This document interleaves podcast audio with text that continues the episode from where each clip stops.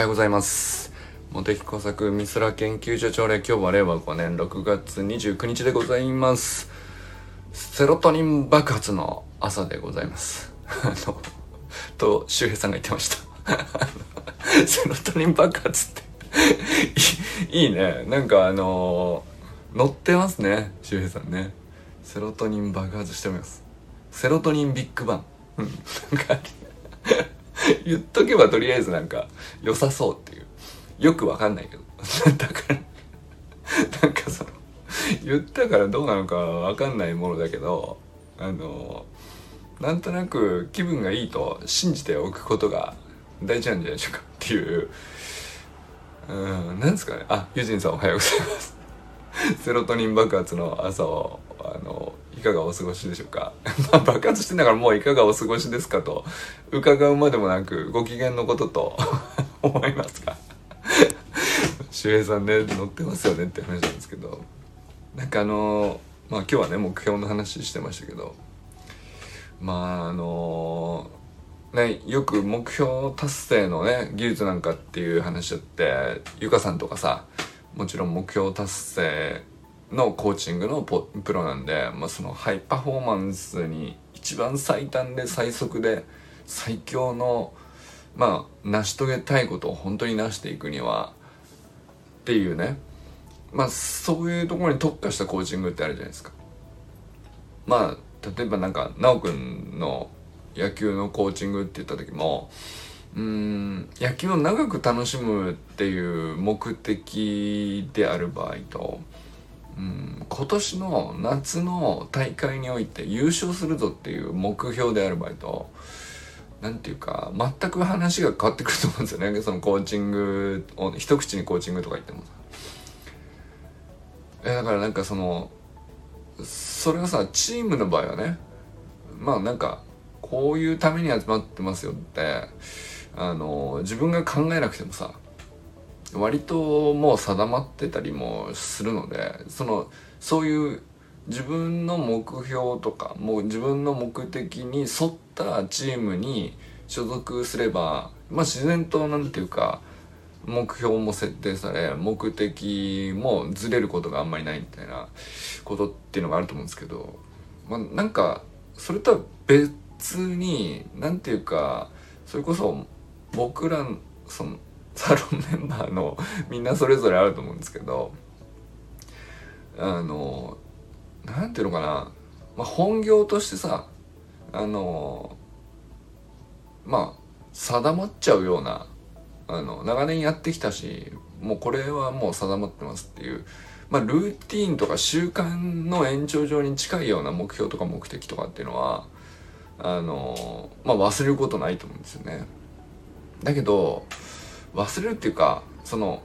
まあ健在意識で別に忘れていたとしてもそんなにずれることがないっていうか外れることがないっていうかもうその習慣の中に取り組取り込まれていて自然とその目標に向かうように生活自分がしていたりするから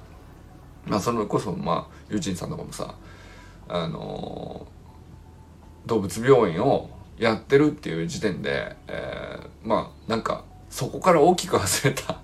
その え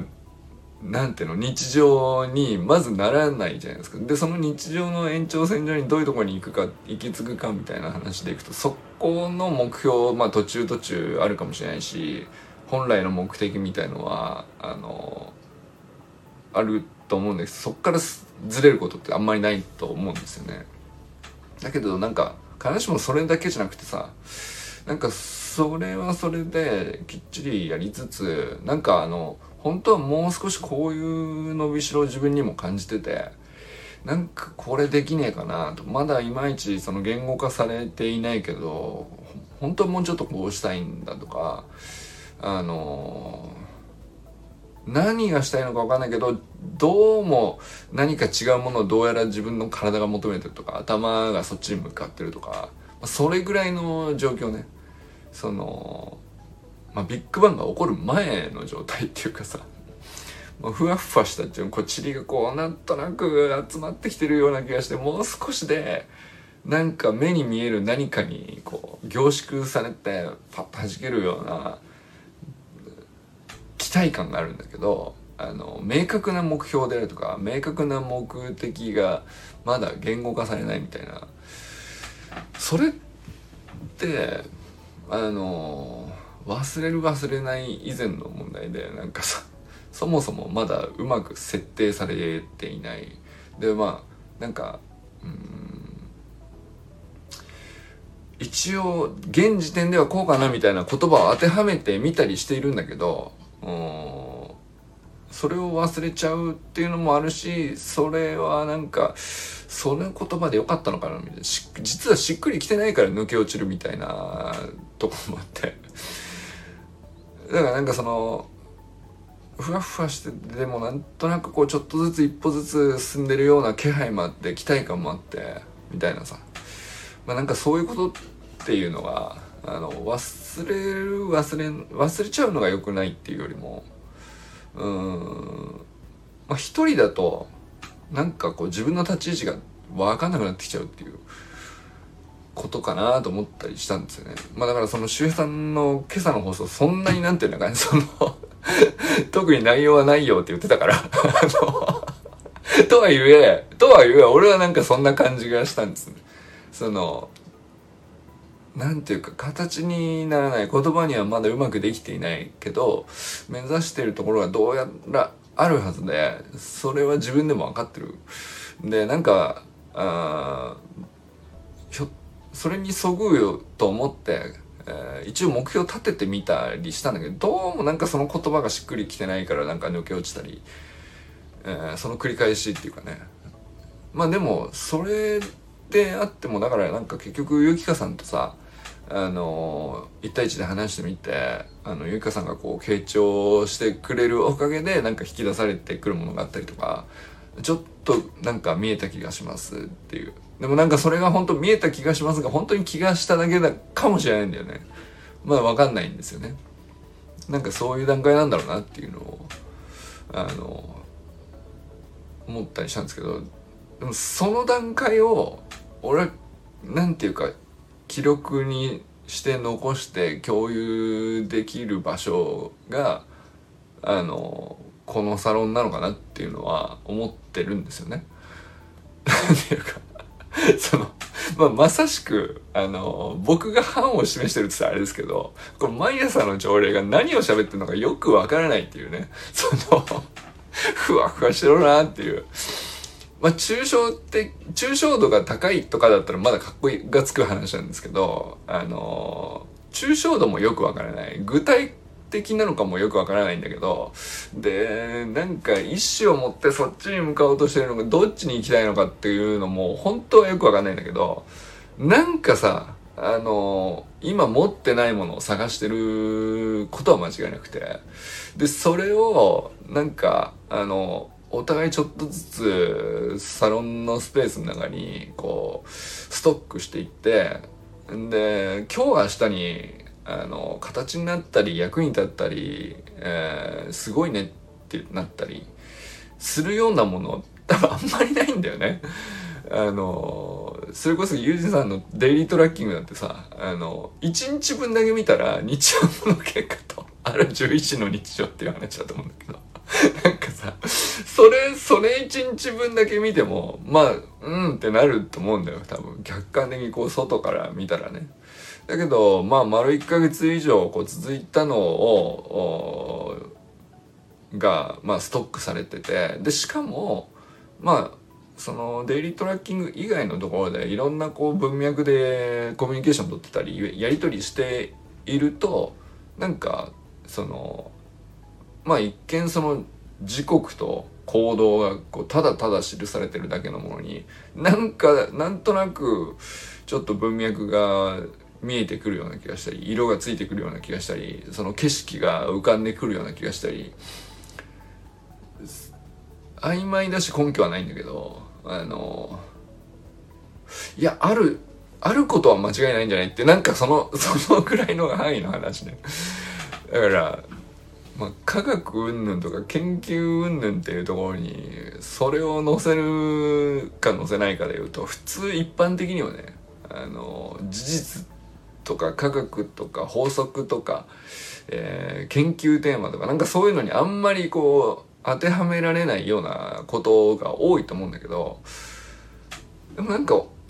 僕なんかその漠然としたようなものだけどまだなんか見えてないけどっていうなんかそのレベルのものをたくさんなんかストックしておく空間があってもいいよなっていうのをねちょっと思ってやってんだなっていうのを、ね、今朝のね周平さんのスタイフ聞きながらちょっと僕はそんなこと思ったりしましたかね。はい、えー、安倍ゆきかさんおはようございます。小山愛さんおはようございます。えー、なんか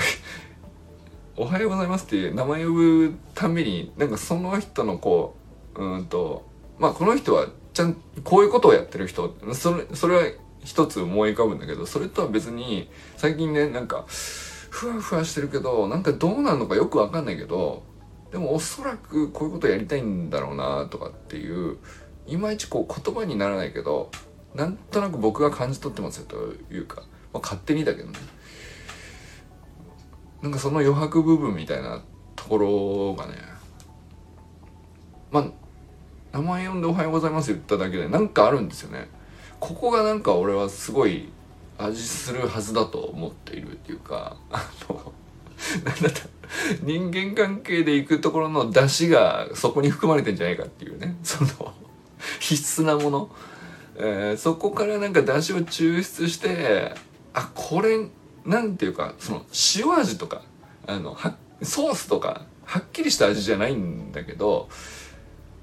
ちゃんとあるかないかで感じ取れるものははっ明らかにじゃ取れてるか取れてないかでもうなんか明らかにこうなんていうかその食材の味わいかじ変わるものだと思うんだよだだしっていうのは。だからなんかそのうんはっきりしたものっていうのはまあ役に立つとかあの意味があるとかあのお互いこう健在意識で理解しちゃってるようなところっていうかさこういうのを一緒にやった者同士とかさまあなんかはっきり言葉で言えるような部分っていうのはまああると思うんですけどそれじゃないこうなんかふわふわしてるかなんかよくわかんないけどおそらくそのうん人との間になんかわかんないけどおそらく抽出すれば味がするすごくでも本質的でなんか出汁に相当するもの風味があるもの っていうかそこがねなんかあの、最近ねあのこうやってなんか偉いもんでただ毎日お名前と「おはようございます」言ってるだけでなんかちょっとずつ増えてきたような気がしてるんです僕の中ではね。えー、それそれがねなんかやっぱり続けてみるもんだなと思ってるところですね最近ね。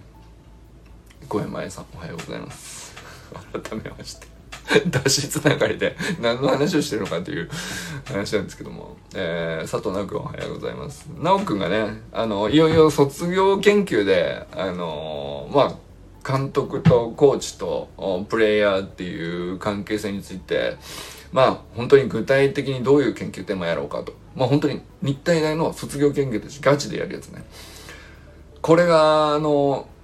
本当に何て言うかいよいよスタートしたなと。あのでまあまだその仮のものなんだけど骨組みこんな感じで進めたらどうかなと。暫定的にこんなテーマでやったら面白いんじゃないかとか。そういうの結構本当にあのしっかりめのこう言語化を取り組んでて。でなんかちょっととりあえず仮でこんな原稿を作ってみたんですみたいなのもちょっと僕には個別ではねあのいただいたりしてるんですけど。もうすでにねめちゃくちゃ面白そうです。うんあのまあ先日ねチャット GPT でこういうディスカッションしたよっていうのをシェアしてくれたじゃないですか。であれ見てあのまあそのそのディスカッションから得られるエッセンスみたいなのもありましたけど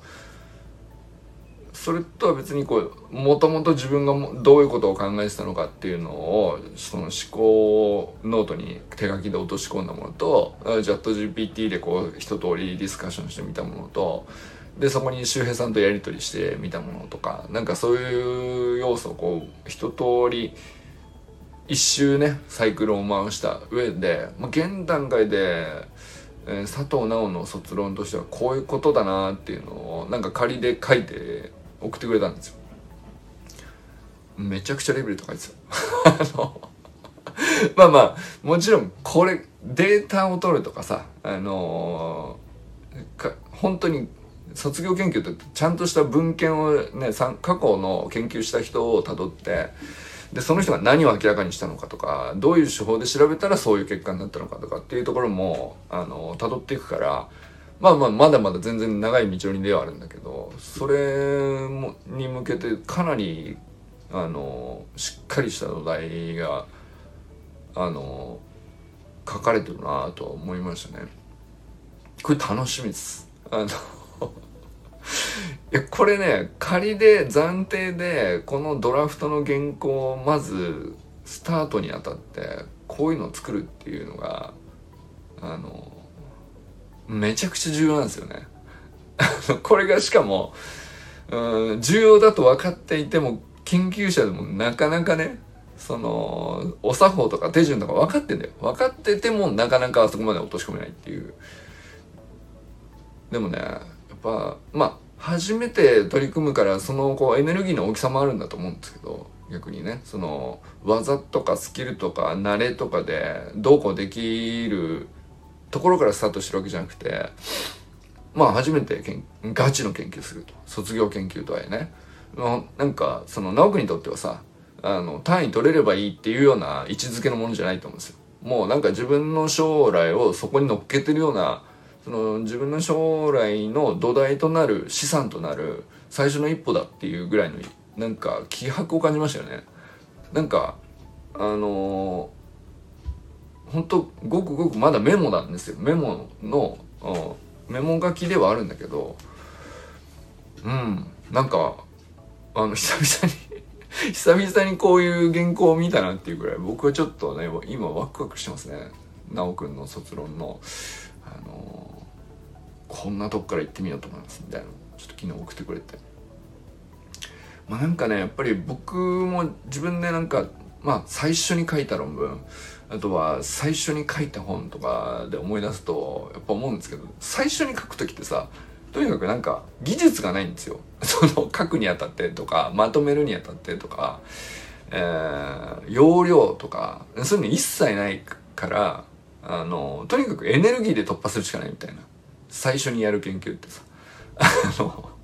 ガチであればあるほど、あの、技術うんぬんじゃねえんだよっていうさ、いや、あの、結構指導教官とかさ、メンターの人とか、その時その時ちゃんと行って、えー、教えてはもらってるんですよ。だけど、うん、使えないんです。なんか、あの、教えてもらっていても、うまく。だから結果的にエネルギーで突破することになるっていう感じなんですよね。でもまあその分だけなんていうかうん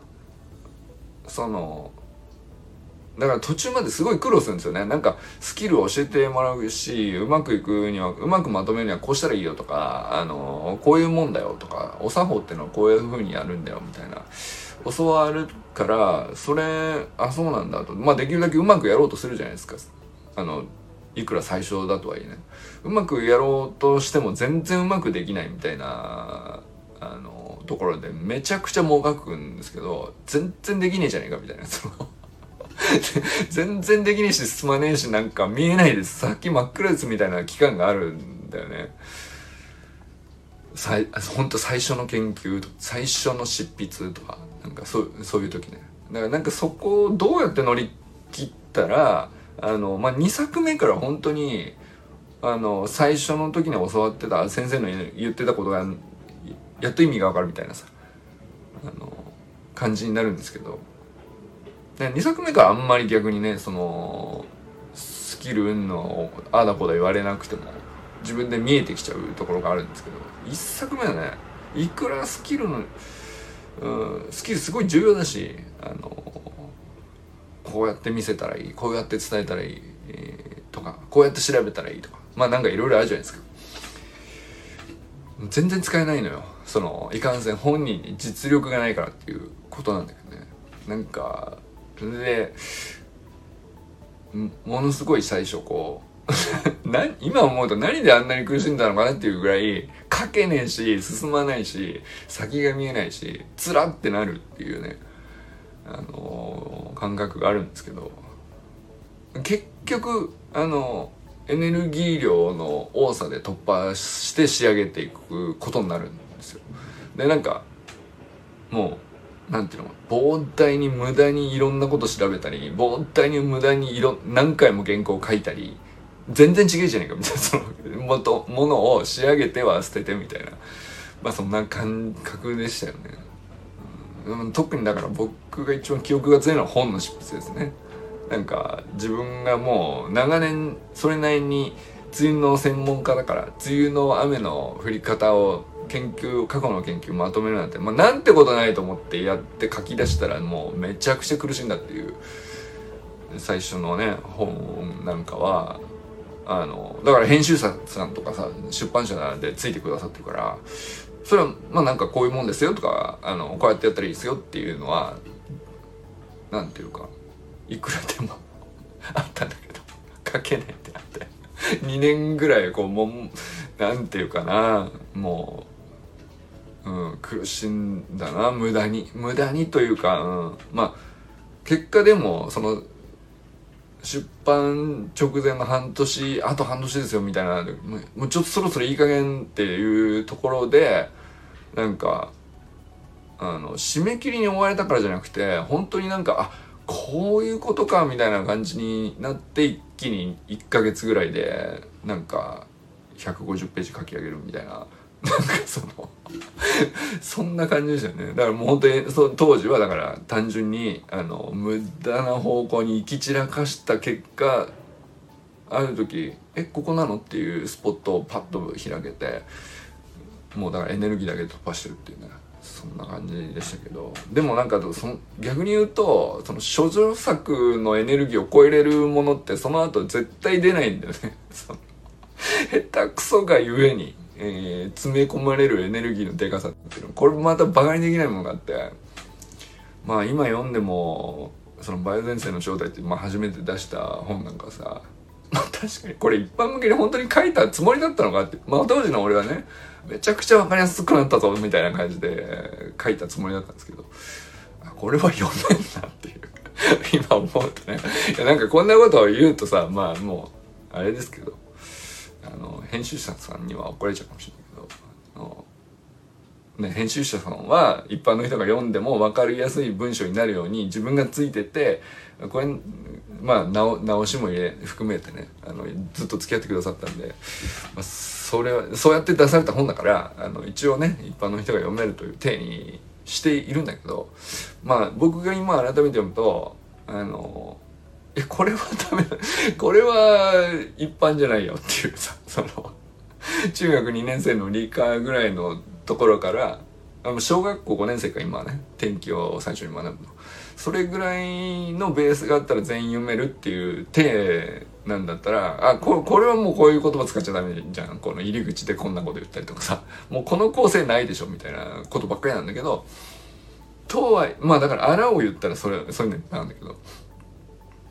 とはいえあのエネルギーの量の文章って多分もう一生書けないなっていうぐらい なんていうか そんな感じになる。なんかそのだからまあ奈くんのね卒業研究のまあ本当本のドラフトのメモみたいなところなんだけどそれはだからまあその通りになるとは限らないんだけどあもう初めて研究する人っていう感じ。でも本気なんだなっていうのをすごい感じましたよね。いやなんかそういうのってなかなか読めないんで。あのもうだってその人人間一人につき一回ぐらいしかそういうものを作ることがないからさ。あの なんていうの。技術とかスキルはないけどめちゃくちゃやりたいって思っててめちゃくちゃエネルギーだけがこうそこに充満してて行き場を失ってるぐらいな感じのさその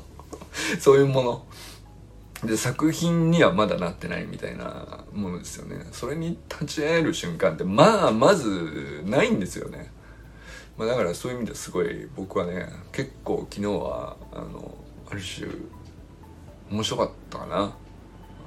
まあほんの数ページのね A4 数ページぐらいの本当ちょっとしたメモですよ。でもなんか僕はその直くんのメモにねそういうことをちょっと思ったりしました。えー、これの話を広げすぎましたねちょっとね。まあでもそれぐらいの話だったってことです僕はね、えー、山田友人さんおはようございます、えー、今日もありがとうございます。えー、中村修平さんおはようございます。今日もセロトニン爆発ですね。あのやっぱなんか朝ジム行ってるっていうのを少なくともやっぱり4月から始めたことでこの少なくとも2ヶ月行ってる人は声もこんなに変わるんだなっていうぐらいねやっぱ今朝それを思いましたよねはいえー、清水信之さんおはようございますえー、あれ？ちょっと待ってよ寺石ゆかさんおはようございます。ちょっと抜かしましたね。すいません。えー、清水信之さんおはようございます。山本健太さんおはようございます。えー、森本あかねさん、全くんかんくんおはようございます。なずか森田さんおはようございます。昨日ね、ちょっと飲み会がありましてもうほんと久々のあの研究者仲間もまあいろんな集いがあるんですけどなんかその自分の研究所の中では正式な組織というかグループというかあのものじゃないんだけど有志でこのおなんていうの？まああれ一番一般向けの言葉で言うと天気予報技術かな。天気予報技術でまあ予報の中でもいろんな要素があるんですけどうんまあとあるすっごくマニアックなねあの技術をあの開発している仲間同士みたいな。でそれがこうなんていうかジャムステックの研究所内の社内ベンチャーみたいなあの組織で、えー、まあなんかまあとある人が中心になってたんだけどその人人が特にリーダーシップを取ってずっと引っ張ってきたとかじゃなくてその技術そのものに人がついてその技術の未来にこうなんか可能性を感じてそれだけでこう求心力を生み出してなんかそのベンチャーがずっと続いてるっていうなんかそんな不思議な感じの集まりだったんですけどなんもうかれこれ15年ぐらいそんなことやってて その予算的裏付けとかさあの世間的評価とかあの、まあ、そういう意味ではそういう価値基準から全然外れたところででも間違いないこれこれ素晴らしい技術であのものになったら世界を変えるからみたいななんかそんなこうノリなのね。あのまあえっ、ー、と天気予報ってススーパーコンピューターに数値シミュレーションっていうさまあいわゆるあのプログラムですね。コンピュータープログラムを動かしてえー、天気予報の結果気温はこ明日こうなりますよ、えー、そのココンピュータープログラミングの計算の結果明日の横浜の気温は何度で湿度はいくらで、えー、結果あの空のお天気概況としてはこんな風になりますよっていうことを、まあ、算出するよっていうのが天気予報の仕組みなんですけど、まあ、それをやるのにこういろんなパーツが必要なんですけど、まあ、そのパーツパーツのこう精度の高さっていうかこうパーツの精度を1個上げるとそのまま、えー、未来の天気予報その,、ま、その分だけ上がるかっていうとこれがそうはいかないところがね難しいところで1個のパーツの精度を上げるとですねど別のまだその何ていうのまだ開発の余地のある伸びしろのある部分ででもとりあえず暫定的に今この感じでやっとこうみたいな別なパーツに対してはあの要するに追いついてないからこっち側はさそのこっちが精度を上げるっていうことに対してこっちがついていけないから余計悪くなっちゃうんですよね。全体としてこうそうあの最終的なアウトプットとしての予報みたいな値としてはあの一部のパーツを単純にこうより良いものに改善するとまだこう追いついてない別なパーツに対して悪さをしてしまってダメージを与えちゃうっていうか。でそれのせいで結局最終的なチーム全体としてのアウトプットがあのパフォーマンス下がっちゃうみたいなことが起こるんですよね。だもんだからあのこれ非常に難しいんだけどそのすごく未来のある最新の技術なんだけどなかなか採用されないし日の目を見ないみたいなものが、まあ、膨大にあるんですよ 採用しさえすればあのその先にうんまず一回不都合はこるだろうと。その他のものとのこう不整合があるから。だけどそれにさらに他のものもこう合わせて追従してレベルを上げるっていうことをやってその先には必ず良くなるっていうのは見えてんだけどその一時的にでもその不整合で精度が下がっちゃうみたいな。例えばさうん新技術を一部導入しました、えー、こ向こう2年間の天気予報の精度はあの去年よりもしばらく悪いですみたいなこと言われるとそれ許されないんだよ でも3年後には爆発的に良くなりますよっつったってさ、あの、この2年間どうすんだよって話になっちゃって、そこを超えられないんですよね。まあそんな話があってですね。で、まあだから、そういう世界なんだけど、まあわかるかなちょっと、まあ、あの、マニアックでよくわかんない話してるかもしれないけど、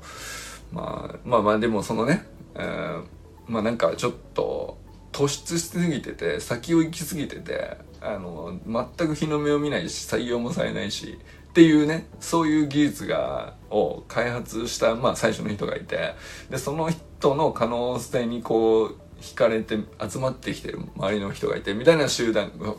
社内ベンチャーみたいな集団があってですね。そのなんかそれが久々にこうなんかもう15年ぐらいやってるんですけどそのなんていうか後ろ盾もなく社内ベンチャーでもなんか今やもうジャムステックから他の大学の偉い教授になっちゃったりとかそういうふうにこう出てっちゃった人もたくさんいるんだけどいまだにその15年経ってもその技術が まあ日の目を見てないとも言えるんだけど日の目を見てないのにずっとなんかみんなで集まるとめちゃくちゃ燃えるっていうね。なんかそういう集まりがあって。なんかまあだからその昨日の飲み会でね、えーまあ僕は飲めないんで全然ダメージないんですけどあの他のみんなは今日 酔いつぶれてた。酔いつぶれて多分今頃まだね起きれてない人がほとんどなんじゃないかっていうぐらいあのかなりかなり入ってました。あのまあでもねなんかそういうのってさ本当だ例えばなんかあの研究論文としてとか研究成果としてとかってえー、まあなんていうのかなあの予算使ってないわけじゃないからね。そういう意味ではあの形になるものがないと納得いかないだろうっつってすごく辛い立場になるんだよ。基本的に常にね。だってアウトプット出したくたって採用されないんだから日の目を見ない。だからその同業者同士からもなかなかあの、うん、振り向いてもらえないっていうか。でもだからなんかねそのマニアックなあの少数派ほどうーんすごく熱くなるみたいなのってその走り学校のねオンラインスクールの中での盛り上がりとなんかすごく似たものを感じますよね。スプリントとかっていうのがさあのまだまだマラソンに比べるとね人口やっぱ1%に満たないぐらいなんだよやっぱりね。その僕らの中ではもう完全にねそのスプリントが人生を変えるみたいなあのノリになってますけどこんなに高揚感のあることなかなか今まで経験したことないぞみたいなさ。こんなに素晴らしいことないって思ってるし、えっ、ー、と、走りの学校の YouTube チャンネル見見てる僕らからすれば、あの、もう全国民知るべきだみたいな勢いじゃないですか。だけど実際にはまだね、あのやっぱり1%なんですよ。やっぱり1%の側にいるんですよね。なんかすごく似てるなと思って。ノリが盛り上がり方が。まあ、でもなんか、それでいくと、うんと、まあ、もっと言うと、僕がこの10人でサロンやってるみたいなのも、うん、なんかこう、ずっと、なんか先見えてないのに、海のものとも空のものともついていないのに、地平線だけなんかずっと信じてられるみたいな感じっていうのが、なんか、研究でもその私生活の趣味のまあなんかスポーツの取り組みとかでもあのこのサロンは私生活なのか何なのか全くよくカテゴライズしようがない感じの取り組みではあるんですけどなんかほぼ共通したことやってんなっていうね 気もしましたね。なんか別にこれ評価されるような活動とも思わないんですよね。サロンを運営するみたいなのもさ。あの